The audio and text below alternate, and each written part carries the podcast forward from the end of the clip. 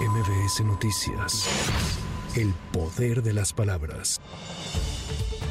Un tribunal colegiado ordenó la liberación de Uriel Carmona Gándara, fiscal del estado de Morelos, quien enfrenta dos procesos y al que se le ejecutó una tercera orden de aprehensión el pasado fin de semana por su presunta responsabilidad en el delito de feminicidio en su calidad de auxiliador relacionado con el caso de Ariadna Fernanda. En sesión celebrada este miércoles, los magistrados determinaron que el fiscal tiene fuero, por lo que debe ordenarse su salida del penal de máxima seguridad en Altiplano, en el Estado de México. Hasta este momento se está en posibilidad de establecer que la hora que sí cuenta con un fuero y este fuero implica que no puede ser sometido a su libertad sino hasta que se haga un procedimiento para efectos de que debe tener este fuero.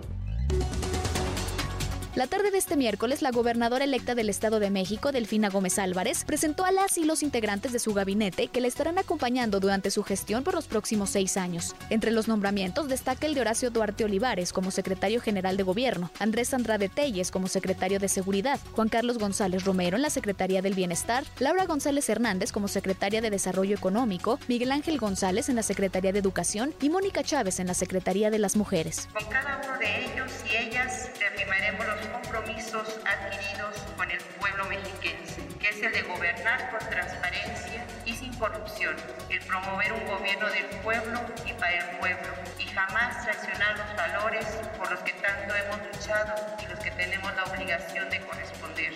De igual forma, Delfina Gómez presentó la imagen institucional de su administración y destacó que el eslogan central será el poder de servir. La Secretaría de Salud de Tabasco confirmó que fueron robadas 11.600 dosis de la vacuna contra el virus del papiloma humano destinadas a estudiantes de primaria y secundaria en el estado. Silvia Roldán Fernández, titular de la dependencia, informó que los delincuentes se llevaron las vacunas de una camioneta térmica y que dichas dosis son costosas, lo que indica que los responsables conocían su valor el Tribunal Electoral del Poder Judicial de la Federación confirmó la multa de 10.300 pesos que le impuso el INE a Dan Augusto López Hernández por el incumplimiento de medidas cautelares durante el proceso de selección del candidato presidencial de Morena.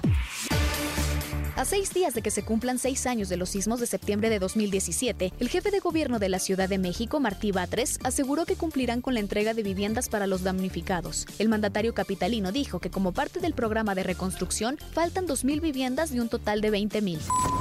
Para MBS Noticias, Tamara Moreno. MBS Noticias. El poder de las palabras.